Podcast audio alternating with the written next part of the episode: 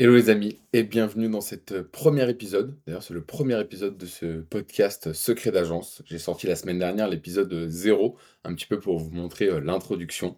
Je suis super content de vous retrouver cette semaine. On va parler en détail de la différence entre une agence traditionnelle et une agence productisée. Euh, les agences productisées, c'est un terme qui vient des États-Unis et honnêtement, j'adore ce modèle. Donc j'ai hâte de rentrer un petit peu dans le vif du sujet avec vous. Pour ceux qui ne connaissent pas encore ce podcast et qui ne me connaissent pas, je m'appelle Pierre Paris, je suis le cofondateur de The Quest, un, training center, c'est-à-dire qu'on fait a créé un centre de formation pour Kylian Mbappé de la tech et on accompagne des entrepreneurs à monter leurs projets. Et moi en particulier, je m'occupe de la partie euh, Agency Studio, c'est-à-dire que j'accompagne des jeunes en les coachant à créer leur agence et à devenir libres financièrement et géographiquement. Comme je vous l'ai dit, aujourd'hui on va parler des agences traditionnelles et des agences productisées. Dans The Quest Agency Studio, je suis avec Adams, mon cofondateur, et lui il est plutôt côté agence traditionnelle alors que moi je préfère les agences productisées. Globalement, il faut comprendre que ces deux modèles sont quand même bien différents. Dans euh, le modèle des agences traditionnelles, nous on a déjà créé trois agences qui s'appellent SEO Secret, Anticao et Les Pilotes. SEO Secret, ça fait du référencement naturel. Anti-chaos, ça fait de la mise en place de process et de plateformes en utilisant des outils no-code. Les pilotes, ça fait des ads, donc ça crée des Google Ads et Facebook Ads. Et en agence productisée, on en a deux. Une qui s'appelle My Name is Bone, qui permet d'automatiser les actions sur Instagram, et une qui s'appelle GyoGyo, qui permet euh, de faire ce qu'on appelle de la prospection multi-channel en utilisant notamment LinkedIn et les emails. Globalement, la différence, c'est que dans, une, dans un type d'agence, à savoir les agences traditionnelles, ce qu'on va mettre en place pour répondre aux besoins des clients, c'est ce qu'on appelle des propals. C'est-à-dire que, en gros, dans le process, un client va venir intéresser, en disant qu'il est intéressé par notre offre de service, on va étudier son besoin, on va faire une propale adaptée à son besoin et on va lui envoyer la propale en fonction de son projet. Ensuite, le client va nous payer 20% ou 50% upfront de la prestation. Et en fin de prestation, on aura les 50% restants. Du coup, le temps de livraison de, chacune, de chacun de ces projets est assez variable. Et donc, on a ce qu'on appelle les risques de dérapage. C'est-à-dire qu'on peut parfois réduire notre marge d'un projet à l'autre. Ça, c'est pour les agences traditionnelles. Maintenant, pour les agences productisées, celles que je préfère, on a une seule et même offre. C'est-à-dire qu'à chaque client qui vient dans notre agence et qui exprime son besoin d'être accompagné, on va lui offrir une seule offre et cette offre-là, elle est précise. Comme dirait Alex Ormonzi, c'est une offre qui doit être irrésistible. C'est-à-dire qu'il doit y avoir tellement d'éléments euh, intéressants et différenciants dans cette offre-là que le client doit se dire ok, c'est la meilleure offre sur le marché que je peux trouver et la valeur que je vais avoir en souscrit, en soit avec une, soit avec un abonnement, soit avec un one shot est énorme. Du coup, le prix, il est fixe. Le paiement, c'est 100% avant le démarrage de la mission ou bien de la prestation. Le temps de livraison, il est fixe parce qu'on le dit au client. Et souvent, ça a. Dans la value proposition de ce type d'agence, souvent on a des phrases du style J'accompagne tel persona à réaliser tel élément spécifique en tant de temps. Le temps de livraison des, donc le temps de livraison des projets est vraiment fixe et les projets sont toujours les mêmes. Ce qui fait que quand vous avez une agence productisée, au début, ça va mettre un petit peu de temps à se mettre en place, mais le fait que les projets soient toujours les mêmes fait que le client, le millième client de votre agence, sera mille fois mieux accompagné que le premier client de votre agence. Et ça, ça vous fait en fait un unfair advantage incroyable sur la potentielle concurrence que vous pouvez avoir. Là où dans les agences traditionnelles, en réalité, vous allez pouvoir en vivre euh, et plutôt bien, mais il y a un énorme risque à devenir esclave de son agence, c'est-à-dire à tout le temps devoir aller courir auprès de la nouvelle mission, à tout le temps avoir voir sa marge se réduire en fait d'une mission à l'autre. Bref, les deux modèles se valent, mais moi j'ai vraiment une grosse préférence sur la Product Agency. Du coup, j'ai décidé dans cet épisode en fait de vous parler un petit peu des six modèles qui existent dans les Product Agency. Ces six modèles-là sont hyper intéressants et je vais vous donner des exemples à chaque fois. Le premier modèle euh, pour les agencies productisées, c'est les, projets répétables. C'est-à-dire que vous avez un seul et unique offre de service et elle est répétable pour tous les clients. Je vous donne un exemple. on a par exemple une agence américaine qui s'appelle ProPodcast. vous pouvez regarder sur le site propodcastproduction.com. C'est une mise en relation entre des leaders, surtout aux États-Unis, et des personnes qui ont des podcasts. Donc les CEO vont voir cette agence-là, ils disent, voilà, nous, on a envie de augmenter et de faire en sorte que l'image de marque du CEO soit mise en avant, enfin augmente. Et donc, on a besoin d'être mis en relation avec des podcasts.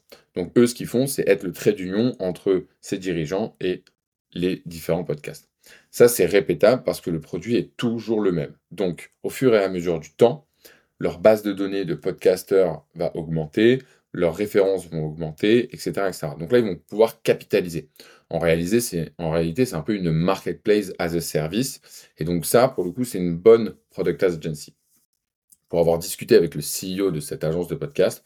D'ailleurs, je vais maintenant, euh, à travers ce podcast-là, vous, vous partager mes, différentes interviews et mes différents calls avec ces CEO. voilà, le CEO de ce podcast m'a expliqué, enfin de cette agence m'a expliqué qu'en fait, euh, le problème qu'ils avaient avec la value proposition, c'est que les hum, résultats et les retombées d'un podcast dépendent énormément de l'énergie avec laquelle le CEO va réaliser ce podcast-là. Donc, l'agence, elle peut mettre en place toute sa bonne foi et les toutes les meilleures stratégies du monde. Et à un moment donné, c'est le client en fait qui va faire, qui va être, qui va dépendre et qui va donner l'impact à ce podcast-là. Donc, vous allez pouvoir augmenter, mais à un moment donné, vous allez avoir un plafond de verre. Ils font quand même un million euh, de CA par an, donc euh, c'est quand même assez solide. Ensuite, vous avez ce qu'on appelle les services récurrents. Donc là, vous allez générer des revenus en fait d'abonnement en, en, en résolvant des services pour les clients tous les mois. Donc là, par exemple, vous avez My Name is Bond. My Name is Bond, l'une de nos agences de l'agency studio chez The Quest. Tous les mois, on permet aux, à, nos, à nos clients sur Instagram de gagner des followers. Donc, ils payent un abonnement chez nous et tous les mois, ils ont ce service-là. S'ils stoppent l'abonnement, ils vont réduire leur croissance sur Instagram. Donc ça, vraiment, ça permet d'être répété.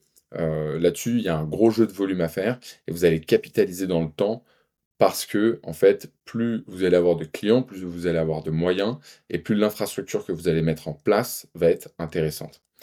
Ce qu'il faut souligner dans les Product Agency, c'est il faut se poser une question très importante qui est de dire qu'est-ce qui est, qu'est-ce qui est la valeur de mon agence, qu'est-ce qui est la matière grise de mon agence? En réalité, il faut se poser une question toute simple, c'est qu'est-ce qui fait que si demain il y a un entrepreneur et qui, met un million d'euros sur la table, comment cet entrepreneur ne peut pas rattraper votre agence Et si vous avez une réponse claire, nette et précise à cette question, c'est que votre agence est en train de capitaliser dans le temps. Et donc ça, il faut, ça participe énormément en fait à la scalabilité, de votre agence. Donc c'est hyper important de bien euh, en avoir conscience. Ensuite, le troisième type d'agence, c'est ce qu'on appelle les services illimités. Alors ça, c'est du américain pur et dur. En France, c'est pas encore euh, vraiment démocratisé. les gens n'en sont pas encore euh, friands. Mais globalement, c'est assez simple. C'est que vous dites au client, OK, vous allez payer 2000 euros par mois, vous allez payer 5000 euros par mois, et vous allez avoir accès de manière illimitée à un designer. Donc, il y a des agences de design qui font ça. Il y a aussi des agences euh, comme par exemple A. Carson, qui est une agence qui permet de faire un petit peu votre service client sur Shopify, c'est-à-dire qui vous permet de résoudre des problèmes sur Shopify. Et donc là, ils disent OK, vous venez payer un abonnement et derrière, on vous résout votre problème. Vous avez Upsnack aussi, qui vous permet de mettre en place, il propose de la mise en place et de l'implémentation de HubSpot chez les entreprises. Pareil, vous payez un abonnement et là, vous allez pouvoir demander entre 2 et 4 actions euh, par mois pour pouvoir euh, améliorer votre HubSpot. moi, j'adore euh, ces modèles-là et j'ai hâte d'en tester un. J'ai une petite idée en tête. Donc, on va le développer dans les prochaines semaines. je vous le dirai dans la deuxième partie de ce podcast où on fait un peu le, bilan de la DNC Studio. Le quatrième type de service, c'est les coachs et les services accompagnés. Donc là, globalement, ce que vous pouvez faire, c'est mettre en place un service de coaching et le faire de manière récurrente. Par exemple, il y a une agence qui s'appelle Gross Mentor qui permet justement de. C'est un petit peu une marketplace qui met en relation des personnes qui veulent trouver des mentors et des mentors. Globalement, en fait, sur la plateforme, euh, on paye 300 euros, je crois, par mois ou par trimestre. On a accès a une liste, de mentors, souvent américains et de très, très bonne qualité. On a des calls gratuits et après derrière les mentors, ils essaient quand même de vendre, leur accompagnement. ça se fait aussi beaucoup pour les CFO, les CTO. beaucoup de personnes, font des accompagnements à 15 000 euros l'année et ils accompagnent les entreprises. Ce qui fait que quand ils sont à leur compte uniquement, donc plutôt en mode freelance, pas en mode agence, ils arrivent à avoir 4-5 clients dans l'année et, ils vivent très bien. Ensuite, on a le logiciel, les logiciels avec un service. Donc, globalement, le but, c'est de créer une agence autour d'un logiciel. Moi, j'adore ce modèle-là dans l'automatisation. C'est pour ça que là, dernièrement, on a créé GyoGyo, qui s'appuie de logiciels d'automatisation pour avoir en surcouche un accompagnement pour le client.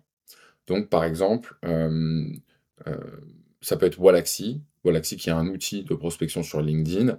On peut, il y a beaucoup du chiffre d'affaires de Wallaxy qui est réalisé par des agences.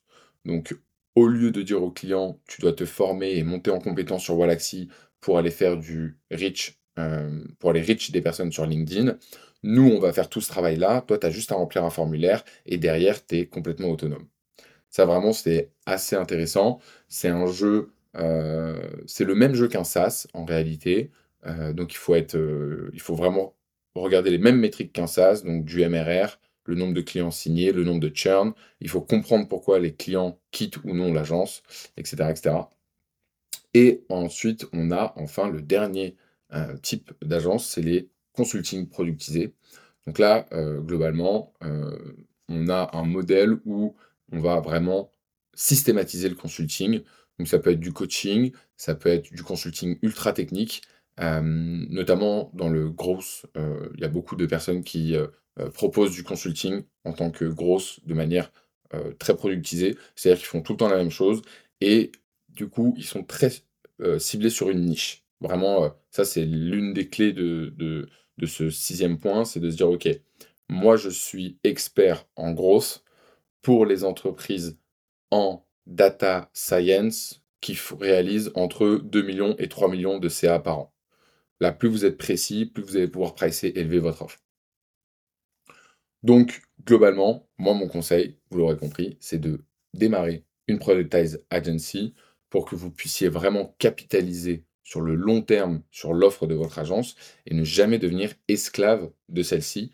Le risque de devenir esclave de celle-ci est beaucoup plus élevé dans le cas des agences traditionnelles. On fait un petit peu un point sur le bulletin public, c'est-à-dire, euh, comme d'habitude, je vous donne un petit peu les chiffres, euh, les informations euh, des différentes agences. Alors, l'Agency Studio, cette semaine, on a réalisé ce qu'on appelle les 24 heures de l'Agency Studio. C'était une première.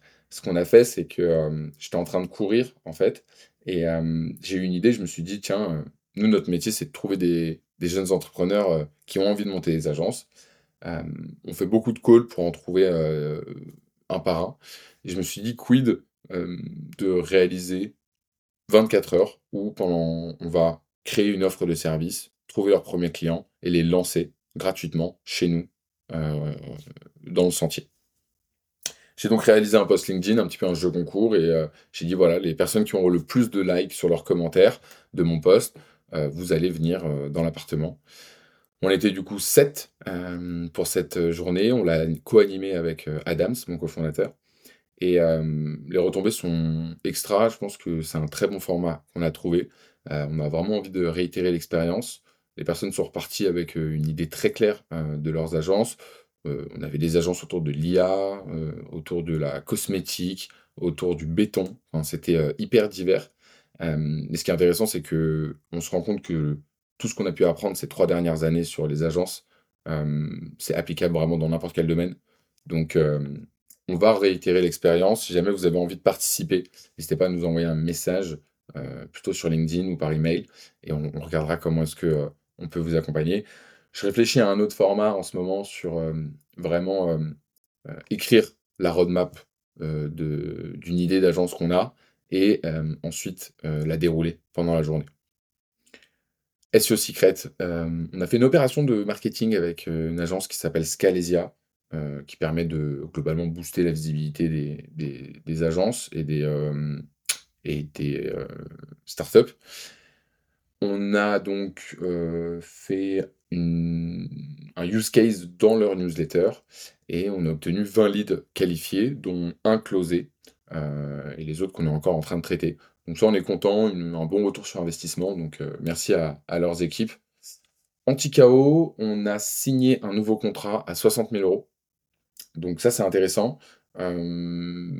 Globalement, on l'a signé sous un format de 20 000 € par mois, heu, pour justement la mise en place, heu, d'une plateforme.